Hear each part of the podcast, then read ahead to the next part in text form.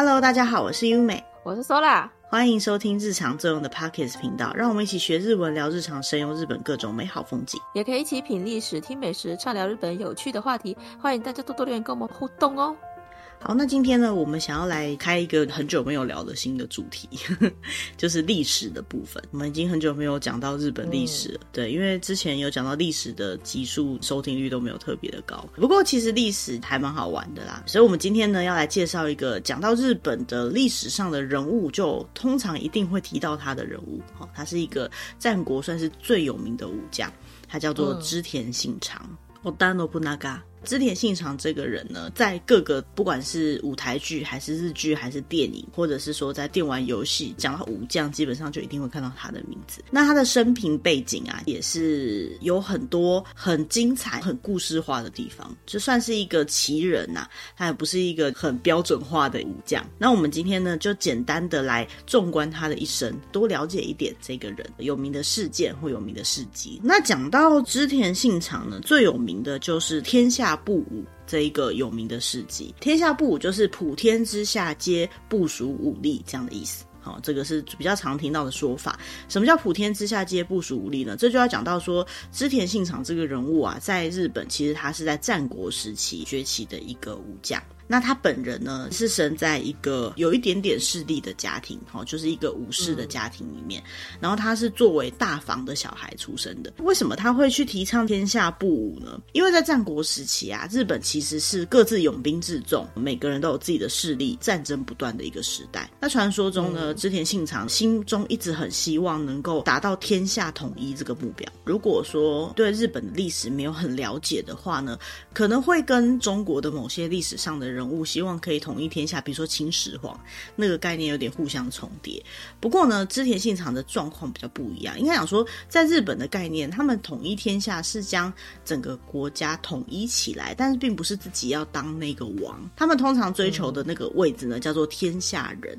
什么叫天下人呢？就是日本的天皇那些，基本上他们是不会去想要篡那个位置的。理论上来说啦，因为他们认为天皇之所以是天皇，是因为他承袭了可能是神族的血脉。既然是血脉，你出生的时候就无法改变了，所以你不可能成为天皇。可是你可以成为掌控天下权势的那个人。所以他们追求的目标通常都不会是皇上或皇帝那种概念，他们成为的就是所谓的将军，最大的那个将军。就是事实上，天皇他有没有实权，可能说不定在那样的时代下是不一定有的。大家会尊敬他，可是。不一定他有实权，要比较名正言顺的打的话，有些人就会去挟天子以令诸侯啊，把当时的天皇拉拉拢过来。不过大部分的人都还是以自己的势力为主，打到最后赢了，占领了最大部分的地方的人，他们就认为这就是天下人，也就是实质上统一天下的人。那他到底有没有统一天下呢？我们在今天的这一集的节目结尾的时候就会看得出来了。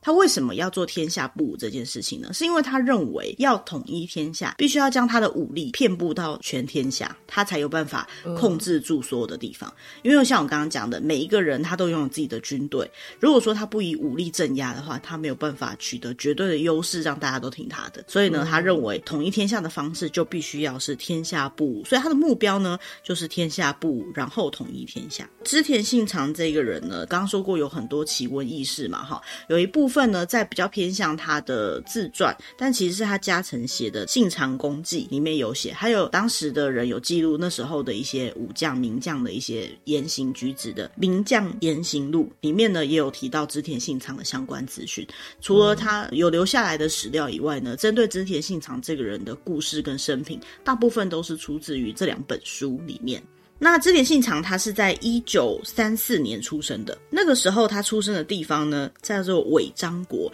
尾巴的尾，弓长张。尾张国大概就是现在日本的爱知县那附近。因为日本的习惯的关系，所以他们不会出生就叫织田信长。好，他小时候的名字呢，嗯、叫做吉法师，吉祥的吉，那个就是幼名了。对，乳名。那他的爸爸呢，叫做织田信秀，因为他是长房的小孩，所以他也受到很多的期待，他也有必须要掌管家族的事业的一些事。事情要做。在那个时候的记录上来讲呢，他小时候有一些比较特别的事情，就是他曾经去青州的一个寺庙上学，他有大概四五十个人的同学。那那时候他们会一起玩一些游戏啊，然后做一些比赛。只要同学赢得了比赛，他就会将他妈妈给他留在身边用的类似零用钱或者是生活费那些东西分一分给他的兄弟同学们，常常就把钱花光了。你才像个败家子。对对对，有一点纨绔子弟的感觉。但是也因为这样子啊，所以他身边人就说：“哦，这个人有领导相，就是他懂得赏罚分明。”或许是这样啦，哈、嗯，有点像是懂得拉拢人心，也懂得选贤与能。他在十三岁的时候呢，迎来了他的元服，一元复始的那个元。元服在日本有点像是成年礼了。过了这个成年礼之后呢，他就会得到一个新的名字。这时候他得到的名字就是我们熟知的这个织田信长，不过他叫织田三郎信长。嗯那所以为什么叫织田三郎信长？可以参照我们之前讲关于日本人名字的那一集。对对对，为什么要中间加一个字这样子？哈，那这时候就看到三郎嘛，嗯、所以想必应该是大房的第三个小孩吧，不然为什么叫三郎呢？理论上是了，理论上是。这个时候呢，他有拜一个师傅叫做平手正秀为老师。那接下来呢，他在他元府的歌年，他就在吉良大兵跟那时候的那个势力叫做骏河势力的一个人叫做金川义元，他的。军队打仗，这就是他的第一场战役。果然，他就赢了。那其实那个时候呢，他出生的这个国家哈，就是尾张国呢，跟他还有一个敌对的国家叫做美浓。美浓大家就应该有听过哈，大概是现在的美浓，对，就是那两个字。然后大概是现在的岐阜县南边那个地方。那那时候还是敌对的这两个国家呢，因为他刚刚拜的那个师傅平手正秀他提的案，就让这两个国家的领主哈握手言和。那怎么做呢？就是政治联姻。他就呢把美浓国的领主哈叫做斋藤道三这一个人，他的女儿嫁给了织田信长。好，织田信长就娶老婆了，嗯、所以你看他十三岁就元服，然后十五岁就娶老婆，超早的哈。不过那个时代，以前人结婚都很早，对，那个时代也不算早啦。好，他老婆名字叫做农姬，农是三点水，就是美浓国的那个农哈，农姬，或者是叫做龟蝶，或叫蝴蝶。它比较有名的名字应该叫做龟蝶，哈，Kijo 上嘛。嗯，那政治联姻的关系，哈，所以这个尾张跟美浓国的紧张关系啊，就稍微变得和缓一点啦，也不能到完全解除。但是这个时期的织田信长，他基本上。是一个完全叛逆期的状态，就是传说中他装扮永远都是一些非常奇怪的装扮，就是跟当时的那个时代背景完全不一样的装扮。比如说他可能会穿着像是洗澡的时候穿的那种浴衣，现在我们看着穿浴衣会觉得还好，因为台湾会觉得说日本人可能庙会什么时候就会穿浴衣嘛，但是可能不是那么好看的浴衣，他可能是不会穿上街走的那种衣服，或是衣服穿着乱七八糟的，在身上挂的一些叮叮咚咚、大大小小的不知道有没有用的东西，好，就是看起来很不像一般人。然后他绑头发也不是绑成像是一般那个时代的日本人的发髻的那种形式，他是绑的有点像是冲天炮头，而且他在绑那个头发的时候还会用红色啊，或者是那种有点可爱的黄色之类的去装饰他的头发，对，很鲜艳。然后随身有带刀嘛。太刀，那它的刀鞘都是红色的。以现在的说法来说，他是一个非常的华丽，然后可能有点乱七八糟型的那种人。除此之外啊，他的言行举止也让人不敢恭维。或许对台湾来讲，边走边吃不是很严重的事情，但是啊，他在那个时代，他就在路上边走边吃栗子啊，吃柿子啊，或者吃西瓜之类的东西。不止边走边吃，还站着吃东西。他们就觉得站着吃东西就是一个很奇怪的事情了。然后走路的时候呢，嗯、所谓的站没站相，坐没坐相，他也就是随便走，靠着别人走啊，或是勾肩搭背的走。你要想，他其实不是一个一般人，算是领主的小孩，所以一个可能未来会接受家业的人，是一个拥有家臣的人，哈，算是一个蛮具领导地位的人。但是他的言行举止却看起来这么奇怪，所以大家就会嘲笑他是 Ozuke。那这个五字 K 呢，就是笨蛋的意思，所以呢，他就是大家都在、嗯、对背后都在嘲笑说这个大笨蛋，这个大白痴，这样就是笑那个蠢人。那要讲到他奇怪的事迹哈，就是笨蛋白痴的事迹里面，一定要讲到的就是他父亲过世的时候哈。他父亲刚刚讲到的这个织田信秀呢，过世的时候，因为他毕竟还算是蛮有势力的人嘛，所以他的葬礼呢是办在他爸爸自己盖的这个万松寺。当时呢，据说有三百个人的僧侣去帮他诵经，算是场面非常盛大的。的一个葬礼啦，哈，那织田信长呢，作为这个领主的儿子啊，他一定是要带他自己家的手下去参拜嘛。但是他去参拜的时候呢，他穿的衣服就跟我们刚刚叙述他在路上走的那种奇怪的衣服是一样的。乱穿，很乱穿，而且不只是乱穿，就是丧礼上总是有丧礼必须要穿的服装。他不止没有穿那个，嗯、他还穿很奇怪的衣服，所以大家就已经就觉得他怪怪的。嗯、然后轮到他上去。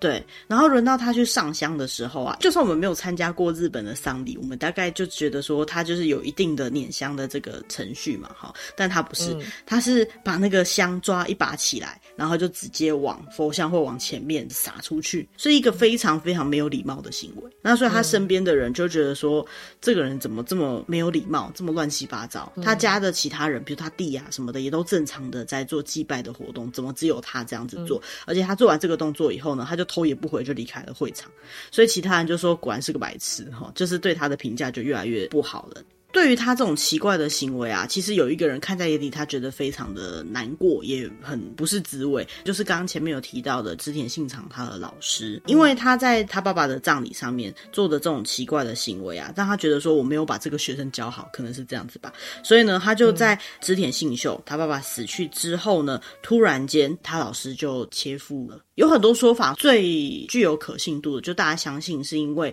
他实在是看不过去织田信长那种很奇怪的表现，所以他就是决定要给他一个刺激吧，对，给他一个警惕。据说是这样，在织田信长他父亲过世，然后他老师也过世之后呢，他的岳父就是刚刚讲他老婆叫龟蝶嘛，哈，他的岳父就是刚刚讲的那个美浓国的领主斋藤道三，他就听到了这些传言，然后他就觉得说，哎，这个织田信长到底可不可靠？我女儿在他那边到底行不行啊？所以呢，他为了确认织田信长是不是如同传说中的那么不靠谱，他就想要约织田信长来见个面聊聊。斋藤道三就是岳父大人呢，他就偷偷的先溜到他们要见面的地方附近去看织田信长这个人。他不是在那个建筑那边等，他就在外面可能找个地方躲起来看这样子。那他就看到织田信长呢，率领着他的部下有非常多，有八百个人左右，部下全部浩浩荡荡，对的，浩浩荡荡，而且他带着那个枪啊。枪炮啊，然后弓箭啊，然后全副武装，带着一群人浩浩荡荡的要去见岳父，要去干架的样子。对，就是好像要去打仗。嗯、但是呢，织田信长穿的衣服呢，嗯、还是之前在他爸爸的葬礼上面穿的那种奇奇怪怪的衣服。然后他就想说，这个人到底怎么回事？接下来呢，织田信长就到了寺庙，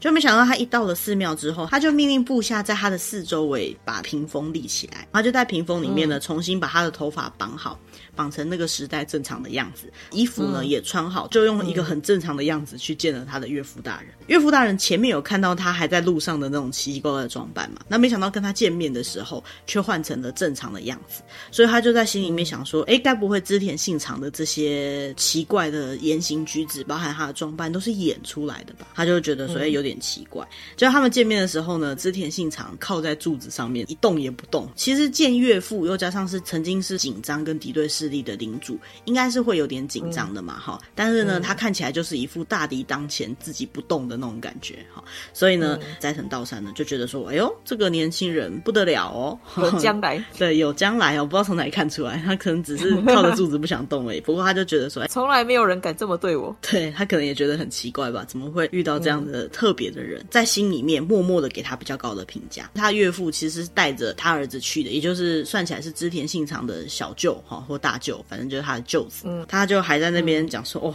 这个织田信长这个笨蛋，这样之类，就在那边讲那些话。嗯”然后这时候啊，斋藤道三听到就说：“你呀、啊，没用的家伙。”你以后啊，大概就是那个笨蛋的门外雇马的人吧。那为什么会讲门外雇马的嘞？哈，在日文他是说无猫子那个，就是牵马的人呐。哈，那其实牵马的人就代表是他的手下，他的部下。他觉得说他儿子如果看不懂这些的话，哈，他未来他儿子可能也不过就是织田信长的牵马的人，代表说他对织田信长真的有很高的评价。那也因为这样的关系，所以以后在他这个岳父大人面前，没有人敢说织田信长的不是。但是究竟织田信长是不是演出来的？很。难说，除了他本人以外，应该是没有什么人看得出来了。不过呢，嗯、除了他这些奇怪的言行举止以外，他作为一个武士，他的修炼其实还算是很完整的。大家都觉得说他在那边乱来，可是，在修炼的部分呢、啊，他早晚都会去练习马术，还会去河川里面练习水战，基本的训练都不会欠缺。他在跟他的手下的军队们操练军演的时候呢，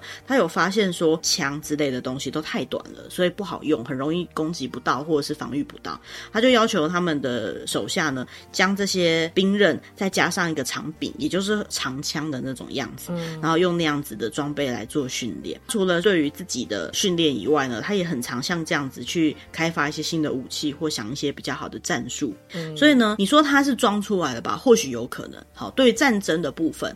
可能他也很年轻就开始有打仗的经验了，所以呢，他其实是非常认真，在随时做准备的。好，那在他父亲过世之后啊，他就统一了他自己的那个国家，叫做尾张。嗯、接下来呢，他就跟他在第一次打仗的时候就有对上了这个金川议员那边的军队呢打仗。这个是一个很有名的战役，叫做统辖间之战。那个时候呢，就战力而言，织田信长率领的这边的军队呢，其实是蛮弱势的。在要打这个仗之前，鼓舞大会上面啊，他就跳了一首敦。这样子的舞，它其实就是吟唱一首词，然后有一些动作。那它吟唱的内容呢，就是“人间五十年，与天地长久相较，如梦又似幻。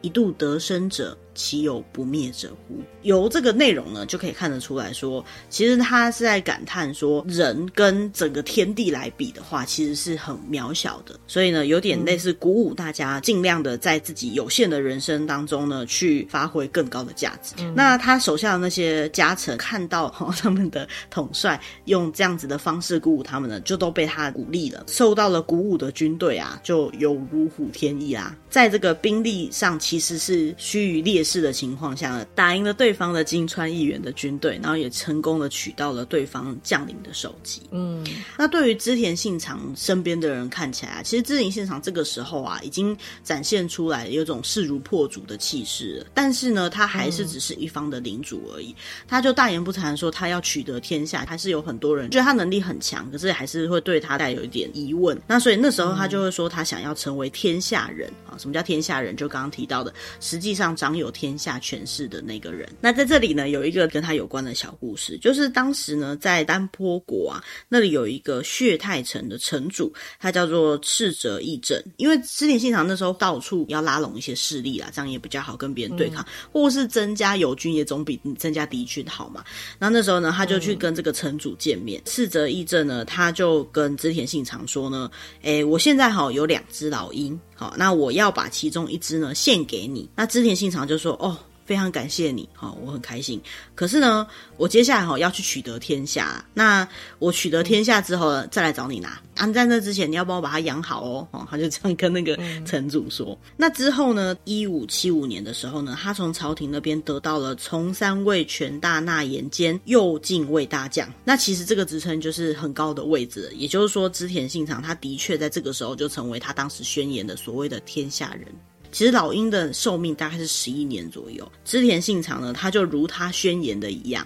在他取得天下之后呢，再去把那个老鹰接回来。虽然说已经成为天下人，可是呢，他还没有达到他天下统一这样子的一个目标嘛。很多人对他的历史上的褒贬不一啦，因为据说他其实是蛮残暴的，在这个战争的过程当中。那因为他要能够达到天下布，他就是不断的朝各个地方发动他的军队。比如说呢，他在一五七零年的时候呢，织田信长呢，他就开始讨伐了在越前那边有一个朝仓的势力。这一战的结果呢，最后是他们有休战啦，就是没有。继续打，但是呢，这个战争就埋下了后来有一个很有名的事件，哈，就是火烧比瑞山延历士这个事件。刚刚前面讲到说，他虽然达成一次休战的协议，但是那之后一年呢，他就发现说，朝仓军啊，他躲进去延历寺那个地方。指点信长他也不是什么非常虔诚的佛教徒，他也没有因为他们躲进的是寺庙，就稍微手软一点，就开始大肆的进攻。所谓的火烧延历寺嘛，哈，把延历寺那边整个破坏殆尽，然后把所有人几乎都杀得干干净净的。不过这个火烧延历寺这样的说法呢，其实有一点存疑的点，是因为现在的科学家去做过一些基证的考核，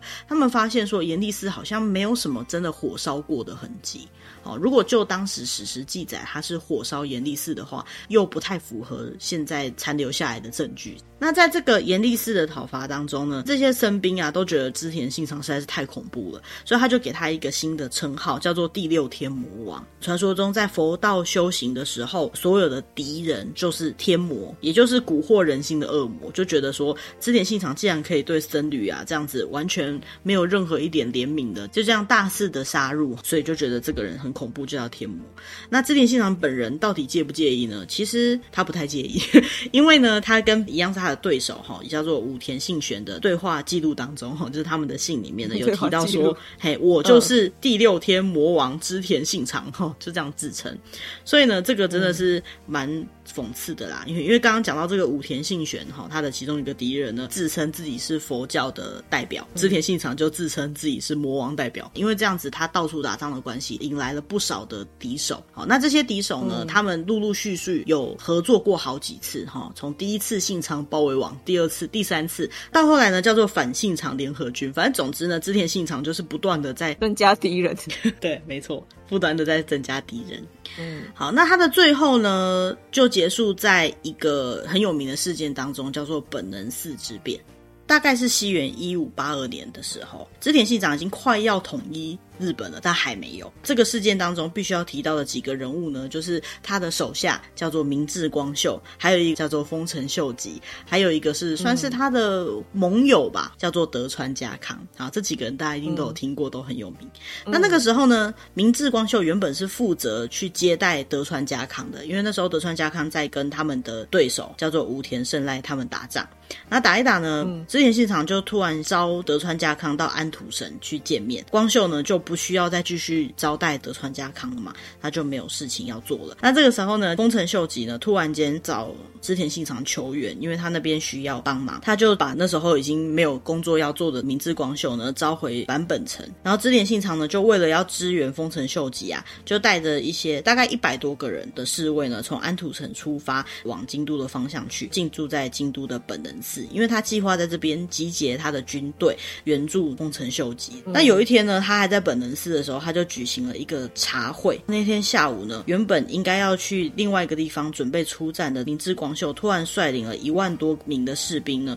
从他当时的根据地就是龟山城那边出发。他那时候是讲说，他要去接受织田信长公的阅兵典礼啦，哈，就是检阅。嗯，移动到本能寺附近的时候呢，突然间光秀呢就向全部的军队大喊说。敌人就在本能寺，这些军队就全部往本能寺那边攻去。那这就是整个骑兵反的追忆开始。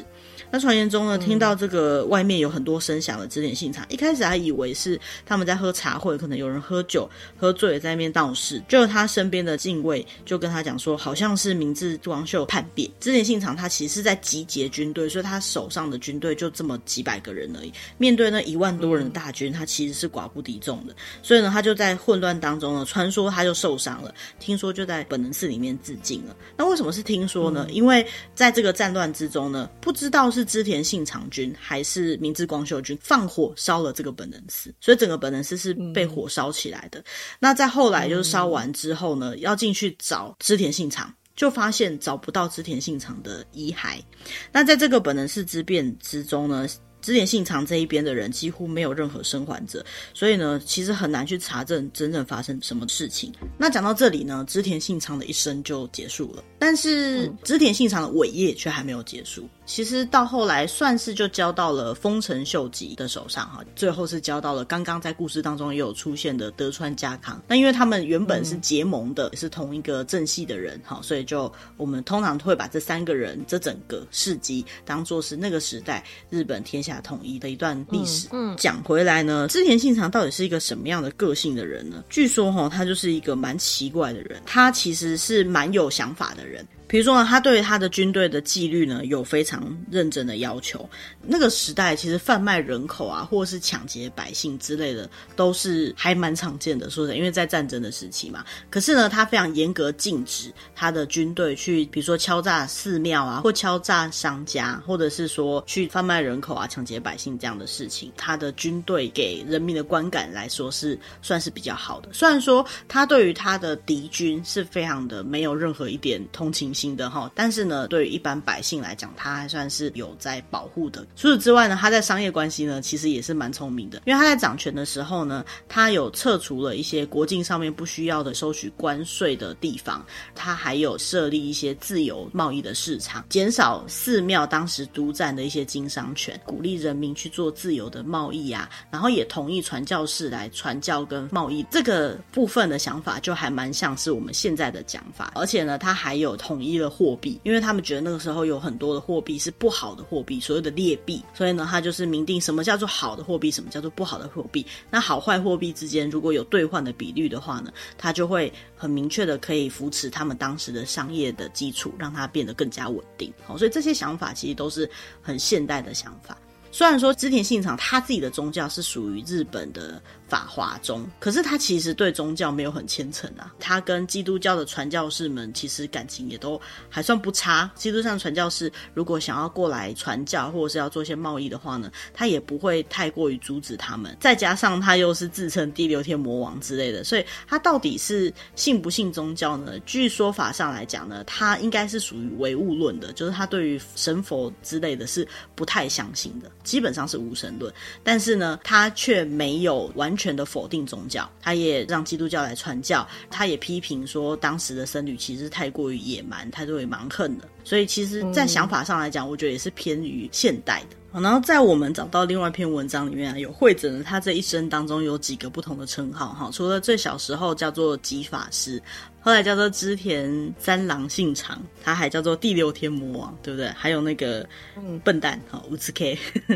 或者是违章的笨蛋，哈违章的五次 K。那这个人到底什么样的个性呢？有一说是说他其实是非常慎重的人，他不会去打没有胜算的仗，应该是蛮行动派的，然后感觉也是一个蛮工作狂的人，就是很认真在做各种事情的。就他的一些各种政治的做法哈，或者是他掌权之后下的一些政策来看呢，他应该是一个非常彻底的合理主义者，就是他会把不合理、不需要的东西全部都排除。就他的个性上看起来，他应该也是一个比较骄傲狂妄一点的人，不太会去听从别人的建议，意执行完全的实力至上主义。也因为这样的关系，其实他从年轻的时候，他的事迹就可以看得出来，他蛮会选贤与能的。就是他对于他觉得有才华的人，他也不吝于给予自己可以给的。对于织田信长这个人的故事哈，跟他的一些生平，大概就到这边。那其实对于历史上来讲，你觉得织田信长算是一个褒多于贬的人吗？可能就是因为他为了要天下统一，所以他做了蛮多让人又觉得很害怕的事情。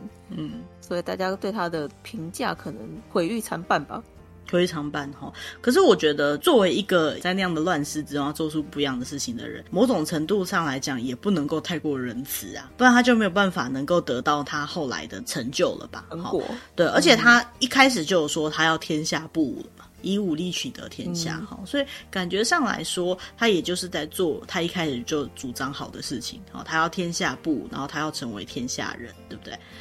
所以感感觉他也是一个说得到做得到的人，还蛮厉害的。嗯，那其实，在他这个有名的人生故事里面啊，很多的小说啊、电视剧啊，哈，都有对于他的故事做了很多的不同的技术，不管是真实的还是架空的，或者是只取某一段，还是讲他整个人生的故事的，都非常非常的多。哦，那如果有兴趣的话呢，也很欢迎大家可以去找，只要你。看大概战国那个时期的故事，就几乎一定会看到织田信长。那织田信长呢，嗯、这个人物像又这么的明确哈，所以即使这个故事主角不是织田信长，你也一定会很深刻的记忆他的这种各种的不同的事迹。那每一个故事，就是电视剧啊或小说里面，他为了能够加强这个织田信长的形象呢，也多多少少会把我们今天介绍过的一些点好放进去。嗯，哎，Sora 有没有特别喜欢哪一个武将在日本？没有哎、欸，但是对于有听过的武将，都会觉得比较特别一点呢、啊。哦，我是真的是因为看了日剧的关系，我还蛮喜欢之前欣赏这个人物的，就是觉得说他是一个很适合当主角的人，你不觉得吗？生来就是主角这样子，不管他做的事情很多。对对对对对对对。像我自己最喜欢他的故事，虽然是野史，也不是说野史是完全改编了哈，就是有一个叫做《信长协奏曲》这部戏。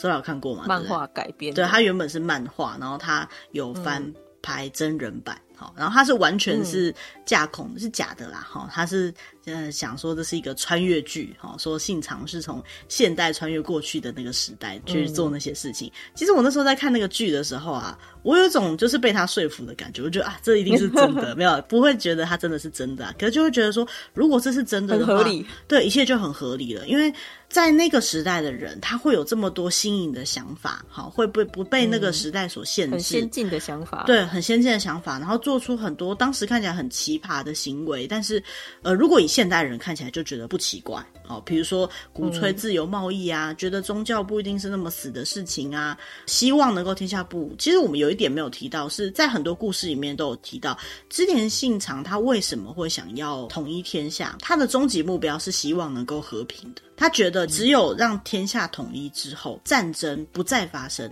最好的方法就是让这个天下归一人所有，那大家安居乐业，不要再内战了，之后就不会一直有战争了。那事实也证明是对的，嗯、因为在后来他这个天下一统的大业，在德川将军这个时代呢，也缔造了江户幕府。对，江户时代大概有两百年左右的和平盛世，好，嗯、所以其实他这个想法是完全没有错的。那所以我才会觉得说，哎，在日剧里面哈，看到他是穿越的话，就觉得哎，一切都很合理的。怎么人有办法有这么多新颖的想法？因为他就是现代人啊，好，没有开玩笑的。嗯、而且最有趣的一点是在那个故事里面合理化很多织田信长那个时代，他们觉得这个人的特别的地方，或是无法解释的一些谜团。详细的话，大家有兴趣自己去看，我就不爆雷了。不过我觉得。这个故事真的是讲的蛮有趣的。那除此之外呢，也有很多大合剧什么的，也会有织田信长这个角色。像是在蛮久以前的，一九九二年左右，哈，那时候有一部大合剧，就叫做《信长》，主角就是安土桃山时代的战国大将织田信长。嗯、那部戏呢，他们比较特别的是，他是用外国传教士的观点来描述织田信长的一生啦。哈，那后来的话，其实只要讲到那个时期的戏，比如说讲到丰臣秀吉啊，讲到他们一定会有织田信长这个角色。但是以他为主角的话，就是一九九二年的那一部。呃，二零一一年的时候呢，有一个故事是在讲织田信长他妹妹，那个故事呢，嗯、也是跟织田信长都蛮有关系的。像明年的大河剧叫做《どうする家康》，怎么办家康？哈，那这个就是在讲德川家康的故事，这里面呢也会有织田信长这个角色。嗯嗯，希望大家呢对于这样的故事内容还算是有兴趣的。那如果说大家喜欢像这样子的人物介绍，哈，以后有机会呢也可以再多跟大家分享不同的武将或者是不同。 呃，日本历史上有名的人物，那其实我觉得，纵观一个人的人生，不太可能有人完全的是被正面评价的。但是留名的人不会完完全全都是负面评价的，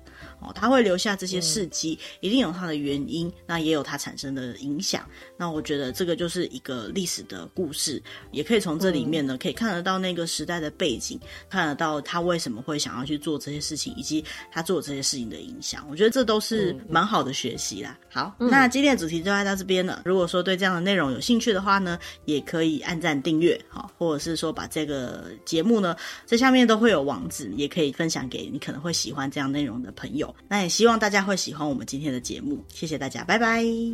拜拜。